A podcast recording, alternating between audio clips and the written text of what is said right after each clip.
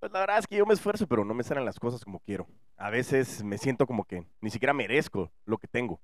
Bienvenidos al episodio número 175 y 176 en esta serie en la que estaremos hablando de estas situaciones conocidas como el síndrome del impostor, específicamente en el mundo de las ventas, aunque no se centra exclusivamente en el mundo de las ventas, sino que se puede extrapolar a muchas otras situaciones a nivel mundial y de muchas personas en diferentes roles. En este episodio o en esta serie de dos episodios estaremos hablando de qué es el síndrome del impostor, cuáles son los signos más comunes, ejemplos claros y también, por supuesto, cómo poderlo afrontar para poder salir de ahí, porque es una de las situaciones que más limita nuestras ventas. Así que si quieres conocer más o te has sentido identificado con esta situación en la que no te sientes merecedor o merecedora de lo que estás haciendo, pues quédate, crece. Y así es, en este episodio 175 eh, y 176, pero específicamente en este, el 175, estaremos hablando de lo que es el síndrome del impostor. Es un episodio que, que venía yo preparando ya hace algún tiempo porque existen muchas situaciones en las cuales nos hemos sentido que no somos merecedores de lo que estamos haciendo. Y créeme lo que en el mundo de las ventas yo siempre digo que lo que tenemos aquí arriba de los hombros, nuestra cabeza, puede llegar a ser nuestro mejor amigo o nuestro peor enemigo. Y eso va a depender de cómo tú gestiones tus emociones, pero sobre todo cómo logres entender de que muchas de las cosas son limitantes debido a tus creencias y también debido a cómo estás eh, programado o situaciones en las cuales no lograste identificar algo y comienzas a, sentirte impostor de la vida que estás viviendo exclusivamente en el mundo de las ventas. Pero ya hemos estado hablando mucho de esto y, y, vamos a empezar a hablar un poco con el contexto de qué es el síndrome del impostor. Sin embargo, antes de poder pasar a esa explicación, muchas, pero muchas gracias. Vamos a ver, por aquí había aplausos.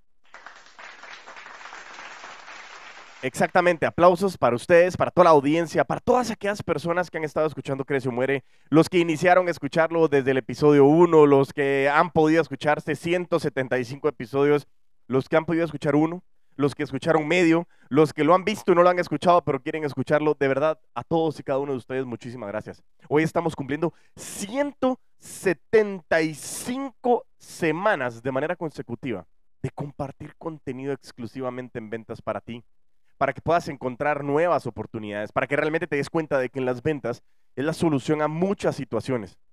Pero sobre todo, que es una manera, es un vehículo, es una oportunidad de poder alcanzar situaciones inimaginables. Hoy yo preparando vendedores, acompañando eh, muchas fuerzas de ventas a través del método BAR, vendedores de alto rendimiento, me he logrado identificar, he logrado aprender muchísimas cosas y he emprendido esta aventura porque realmente me he dado cuenta de que muchas de las personas que están allá afuera en el mundo de las ventas cayeron en esa posición por necesidad, porque muchos decían, empezó aunque sea de vendedor. Y, eso pues, a, muchos nos ha pasado. Pero realmente las ventas, como decía Patti, y yo repito muchísimas veces la frase de Patti García, es, tienes en tus manos la oportunidad de cambiar tu realidad. Claro está, el concepto aquí lo que estamos hablando es que el mundo de las ventas lo que nos da la oportunidad de cambiar nuestra realidad. Sin embargo, precisamente este episodio y el 176, o sea, el 175 que es el actual y el próximo de la próxima semana, el 176, estaremos hablando del síndrome del impostor. Como bien lo mencionaba anteriormente, es un síndrome sumamente común nos pasa muchas veces, no es que te pasó una vez y te libraste, pasa. La vida, como hemos dicho, es injusta, bienvenido a la vida. Y, las ventas precisamente también de esa manera se, gestionan de esa situación y, son altos y bajos que tenemos que ir desarrollando para nosotros poder identificar de la mejor manera eh, eh, cómo es esta aventura comercial en la cual nosotros estamos pues hoy abordados y, queriendo seguir adelante. Así que eh, precisamente dedico estos dos episodios a todos y cada uno de aquellos vendedores y vendedoras que están allá afuera eh, a nivel mundial, todos los que estén escuchando, es un episodio que se lo envíes a cualquier persona, emprendedor, emprendedora, vendedor, vendedora, empresarios, al final todos vendemos. Y todos hemos pasado más de alguna vez el síndrome del impostor. Y si no te ha pasado, te aseguro que te va a pasar, porque precisamente el contexto es cómo nosotros logramos identificar que nos está sucediendo, pero cómo también lo podemos hacer para cambiarlo rotundamente.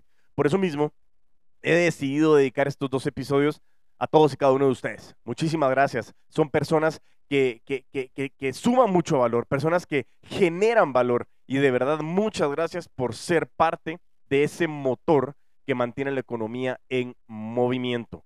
Felicidades y siéntete totalmente orgulloso y orgullosa de pertenecer a esta comunidad de los putos amos de las ventas, de, de la comunidad de los vendedores de alto rendimiento, crece o muere, porque cuando uno deja de crecer empieza a morir y de eso se trata este podcast, de seguir creciendo porque no estamos dispuestos a morir en vida. Así que bueno, ya después de toda esta introducción, no me tiren tomates, pero era muy importante, vayámonos a conocer un poco con relación a qué es el síndrome del impostor. Y dice aquí, el síndrome del impostor en las ventas es una experiencia común entre los vendedores en la que se sienten que no son merecedores o de, su éxito o que están fingiendo ser competentes en su trabajo a pesar de pruebas evidentes de lo contrario. Esta sensación de sentirnos como un impostor realmente puede afectar la autoconfianza, la autoimagen del vendedor y lo que a su vez puede influir muchas veces en su desempeño y en su capacidad para cerrar ventas con éxito. Aquí vamos a comenzar a hablar de cinco puntos importantes o ejemplos reales de situaciones que los vendedores pueden experimentar debido al síndrome del impostor. Y luego te daré tres ejemplos de personas reales a nivel mundial que han tenido también el síndrome del impostor, no específicamente en ventas, sino en atletas o personas de alto rendimiento que han sufrido este síndrome del impostor. Así que vámonos punto por punto para poder identificar lo que hemos venido hablando con relación a este gran episodio del síndrome del impostor, episodio 175 de Crece o Muere el podcast. Entonces, vámonos con el punto número uno de ejemplo real de situaciones que puedes experimentar cuando tienes el síndrome del impostor. Situación real, número uno. No, aquí le vamos a poner, perdón, esta, porque lo que queremos es patear estas situaciones. Entonces, situación real, número uno. Desacreditar logros. Dice, un vendedor que ha superado su cuota de ventas durante varios trimestres seguidos podría atribuir a la suerte en lugar de reconocer sus habilidades de ventas.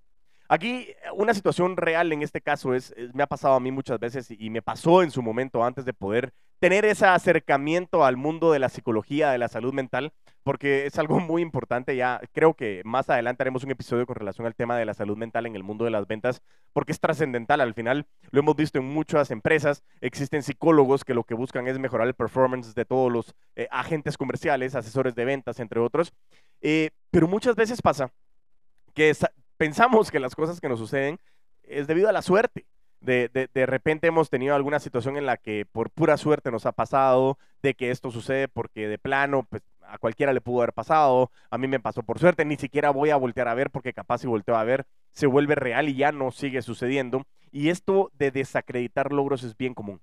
Muchas veces sucede que nosotros a la hora de no revisar todo el proceso de lo que hemos venido haciendo, todo el enfoque y el esfuerzo que hemos venido poniendo en nuestra situación total, comenzamos a desacreditar esos logros. Y esa situación es una de las, de las experiencias o sentimientos más comunes en el síndrome del impostor. Comenzar a decirnos de que no, no, no fue por ti, no fue por tu esfuerzo, fue por pura suerte, fue por el mercado, fue por los clientes, fue por tu jefe, fue por lo que sea. Si tú estás en una situación en la que comienzas a darte cuenta que desacredita los logros por tus esfuerzos, hay que patear ese sentimiento porque hoy es un excelente momento para comenzar a darnos cuenta de las situaciones que nosotros podemos tener. Y en el episodio 176, porque quiero dejarte un poquito picado, picada, eh, vamos a comenzar a ver maneras de cómo comenzar a afrontar el síndrome del impostor. Y entonces en este episodio nos vamos a comenzar a centrar, como te decía, en situaciones y ejemplos reales de que tienes que analizar si estás sufriendo el síndrome del impostor. Entonces, como bien estábamos hablando, en ese punto número uno era desacreditar logros. Y es una situación en la que te sientes de que lo que te está sucediendo es debido a situaciones totalmente ajenas a ti y que tú no eres un factor crucial de haber alcanzado el éxito, por lo que sencillamente estás diciendo de que todo lo que sucedió es por muchas situaciones menos tus esfuerzos. Vámonos con la situación real que tenemos que patear. Número dos. Miedo a ser descubierto. Dice que un vendedor que se siente como un impostor podría temer que sus clientes descubran que no es tan competente como aparenta y por lo tanto pierda su confianza. Es una situación en la que normalmente comenzamos a vivir con paranoia, con ansiedad en que eh, nosotros comenzamos a decir, no, el cliente se va a dar cuenta de que yo no soy suficiente, y realmente logré cerrar esto porque el cliente tenía necesidad, porque la empresa, porque mi jefe, porque todas las situaciones, el mercado, la marca, lo que sea, menos yo. Y me comienzo a sentir de que no soy suficiente para ese cliente. Y comenzamos a sentirnos de que los clientes se van a dar cuenta de que yo no soy suficiente y comenzamos a comenzar, comenzamos a comenzar, espérame, espérame, déjame gemer. Ah, perdón. Comenzamos a sentir de que no somos suficientes para lo que estamos haciendo. Y eso comienza a pegarnos en nuestra confianza. Comenzamos a no sentirnos como confiados, comenzamos a buscar validación en las personas, comenzamos a estar preguntando si lo que estamos haciendo está bien y comenzamos a darnos cuenta de que las personas nos voltean a ver y nos dicen, hey, brother, bájale, o sea, no me tenés que estar preguntando, hacelo sencillamente. Y, el tema es que esa situación de, de perder la confianza en nosotros mismos es una situación que de verdad golpea muchísimo, porque tenemos que tener la claridad de que la confianza es un factor vital para lo que estamos haciendo, sea lo que sea, y específicamente en ventas. Tienes que creerte lo que estás haciendo. Y en el momento en que tienes ese temor a ser descubierto de que no eres suficiente para lo que estás haciendo, comienza a haber una situación bien compleja, porque comienzas a darte cuenta de que no eres suficiente, de que las situaciones que estás haciendo no, no son debido a ti, como decíamos en el punto número uno, comienzas a desacreditar tus logros, comienzas a, no hacer las cosas sino esperar a que te lo validen, tus tiempos comienzan a ser más largos, comienzas a a comenzar a ver si, si bajas precios, porque es la única manera en la que tú puedes llegar a cerrar un cliente. Si la empresa te dice que ya no van a hacer más descuentos, comienzas a tener temor, porque es la única manera en la que tú puedes cerrar. Y tienes ese temor, ansiedad, y todo el día vives con una sensación de que es el último día en el trabajo, porque realmente te das cuenta de que no eres suficiente. Y en ese momento, patea esa situación. ¿Por qué? Porque estás teniendo una, un síntoma de que estás viviendo el síndrome del impostor. Y es, una, es un momento clave para buscar ayuda. Es un momento clave para que realmente comiences a decir, hey, me estoy sintiendo de esta manera. Por eso es que estos episodios están dedicados a todos y cada uno de ustedes, a mí, a los vendedores, a todos aquellos que estamos metidos en el motor de la economía, porque es bien común que nos suceda. Y lo que necesitamos es alguien que nos esté diciendo, es normal pero también que sea normal significa que tenemos que saber cómo salir de esto. Así que realmente el, escenario 2 o, la situación real 2 es comenzar a tener ese miedo o ese temor a ser descubierto de que no eres suficiente. Y por eso mismo hay que tener mucho cuidado porque en esa situación realmente lo que estamos viviendo es tener esa, ese descontrol y desconfianza de que nosotros somos las personas suficientes para poder alcanzar el éxito que estamos destinados o que estamos viviendo, que es lo peor de todo. Vámonos con el escenario o situación compleja real del síndrome del impostor. Número 3. Evitar oportunidades de liderazgo. Dice, un vendedor talentoso podría evitar buscar un rol de liderazgo o mentoría en su equipo de ventas por temor a no estar a la altura de las expectativas. Y pasa muchas veces que nos están buscando para poder acompañar a otras personas, para poder acompañar a otros vendedores, para poder comenzar a gestionar personas y el crecimiento en las empresas, que es una de las situaciones más normales y comunes que podemos llegar a tener, pero que en su momento nos comenzamos a sentir de que nosotros no, no somos suficientes. Desacreditamos logros, tenemos miedo a ser descubiertos, si tengo una posición de liderazgo se van a dar cuenta que no soy suficiente. Entonces comenzamos a evitar ciertas situaciones que nos van a exponer a nuestro liderazgo nato y que nos comienza a dar pánico. Y eso también, hay situaciones, y hemos leído y hemos encontrado situaciones de ataques de pánico que comienzan a asemejarse a sensaciones de paros cardíacos o de infartos que en su momento llega a sentir un vendedor o una vendedora porque no se siente lo suficientemente capaz para poder acompañar a una situación de alto rendimiento y comienza a sentirse con esa ansiedad y comienza a generar pánico y comienza a decir no. Entonces, ¿qué es lo que comenzamos a hacer? Evitar oportunidades de liderazgo. Comenzamos a evitar crecer, comenzamos a quedarnos en donde estamos porque no nos sentimos suficiente, no nos sentimos capaces, comenzamos a desacreditar logros, comenzamos otra vez, como decíamos, a tener miedo de ser descubiertos y eso nos lleva a nosotros a no querer estar en posiciones incómodas de crecimiento, de búsqueda de retos que nos van a permitir a nosotros ser muchísimo mejor. Y eso es uno de los síntomas más comunes en el síndrome del impostor. Comenzar a evitar esas posiciones de liderazgo que lo que hacen es mermar y frenar nuestro crecimiento. Cuidado, porque si has tenido oportunidades en las cuales tú podrías haberte expuesto a liderar equipos, a gestionar, a acompañar, entre otras situaciones, y lo has evitado conscientemente o inconscientemente porque no te sentías capaz para esa posición, puedes llegar a estar teniendo el síndrome del impostor. Mucho cuidado, ojo, sí, mucho cuidado. Algo bien importante y quiero hacer una aclaración aquí también es, yo no estoy hablando desde el punto de vista de la psicología, yo no estoy diciendo que sé más que los psicólogos, es más, si hay algún psicólogo por ahí me puede tirar tomates, a ver, tíreme, ¿cómo sería? Tomates, así como... no es que suene a tomates, pero mi punto principal es que eh, no estamos hablando desde el punto de vista de la psicología, sino de la experiencia que hemos tenido, del acompañamiento del comportamiento humano, que eso es bien importante, pero sobre todo entender de que son síntomas de que necesitamos darnos cuenta que el síndrome del impostor hoy está afectando mi desempeño y que está evitando que llegues a ser un vendedor o una vendedora de alto rendimiento, perteneciente a la comunidad de los putos amos o las putas amas de las ventas y que realmente viene a romper ese esquema total de cómo nosotros podemos llegar a difundir el proceso de lo que nosotros estamos buscando. Por eso mismo, este punto número tres es evitar oportunidades de liderazgo. Vámonos a la situación real de eh, estar sufriendo el síndrome del impostor. Número cuatro. Comparación constante. Dice que un vendedor con síndrome del impostor podría compararse continuamente con sus colegas, creyendo que otros son más exitosos y competentes. Y eso suele suceder constantemente. Es una situación en la que nosotros comúnmente nos estamos dando cuenta de que nos estamos comparando con otras personas. Y aquí tengo el caso, precisamente estaba acompañando a una amiga eh, en una de las empresas que me comenzó a pasar eso. Estaba tomando una posición en la que comenzó a darse cuenta de que eh, ella siempre había sido la mejor. Y en su momento comenzó a entrar personas de que ella sentía que eran mejores. Ella sentía de que estaba en una situación compleja eh, y, comenzó a compararse. Compararse de por qué los demás eran mejores, que los demás eran mejores, que yo no estaba suficiente. Y inconscientemente comenzó a desacreditarse. Y es porque está sufriendo el síndrome del impostor.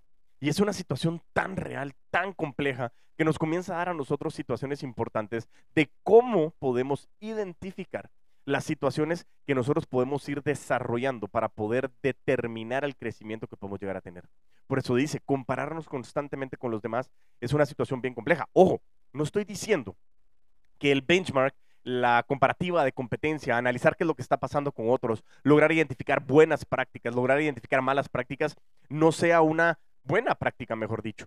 Pero si me estoy comparando pensando de que los demás son mejores que yo, de que realmente yo no merezco estar en este equipo porque los demás son muy buenos y que nosotros no nos estemos llevando a esa situación, es bien común. Por eso mismo les digo, si en su momento te estás comparando pensando que los demás son mejores que tú y que no te sientes perteneciente a ese equipo élite o ese equipo A o ese equipo nivel 1 que están buscando, pues está sufriendo el síndrome del impostor. ¿Y qué es lo más importante de esto? Darme cuenta y sobre todo esperar el episodio 176 para saber cómo podemos gestionar este síndrome del impostor y sobre todo cómo podemos ir enfocándonos en estas situaciones que pueden generar cambios rotundos a la situación constante que estamos buscando.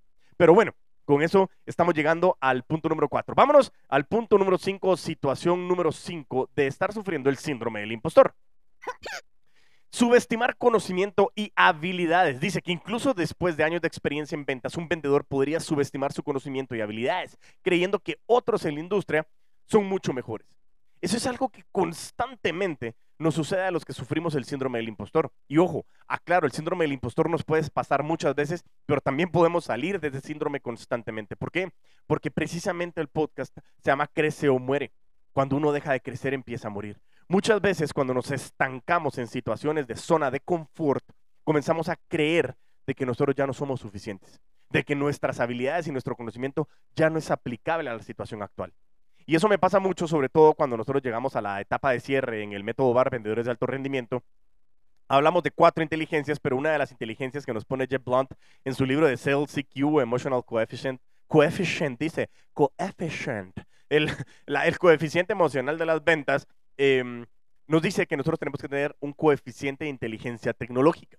¿A qué se refiere esto? Hoy hay muchas personas que me dicen, Diego, lo que pasa es que yo no me siento capaz de estar en el mundo de las ventas porque yo y la tecnología no vamos. Yo lo que les digo es que, oye, estamos en los 2020, 21, 22, 23, 25, 28, 30, la época de la tecnología. Tecnología. ¿Qué es lo que significa esto? Hoy, si tú crees que no eres compatible con la tecnología, no sé qué estás haciendo acá. La tecnología es vital y trascendental para poder mejorar nuestra situación en cualquier rol que tú te estés desempeñando. Pero sobre todo en el mundo de las ventas, la tecnología nos ayuda muchísimo a mejorar nuestro desempeño. ¿A qué viene este comentario con el punto número 5 de subestimar conocimiento y habilidades?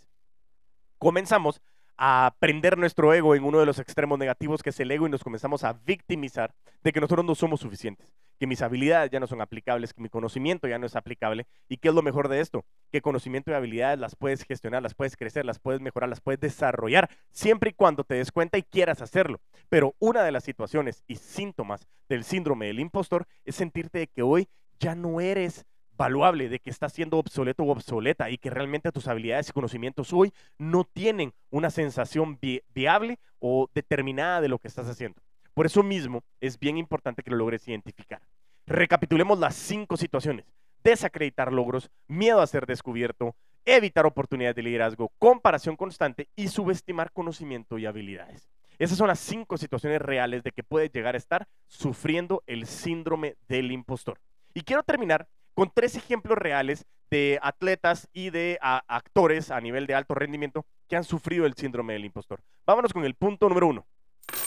Serena Williams, ya le dedicamos un episodio en este podcast de Crece o eh, y comenzamos a hablar de que Serena Williams era una de las atletas de alto rendimiento más grandes y que más ha dejado a nivel mundial en el mundo del tenis, específicamente en el mundo, en el mundo del deporte, específicamente en el mundo del tenis.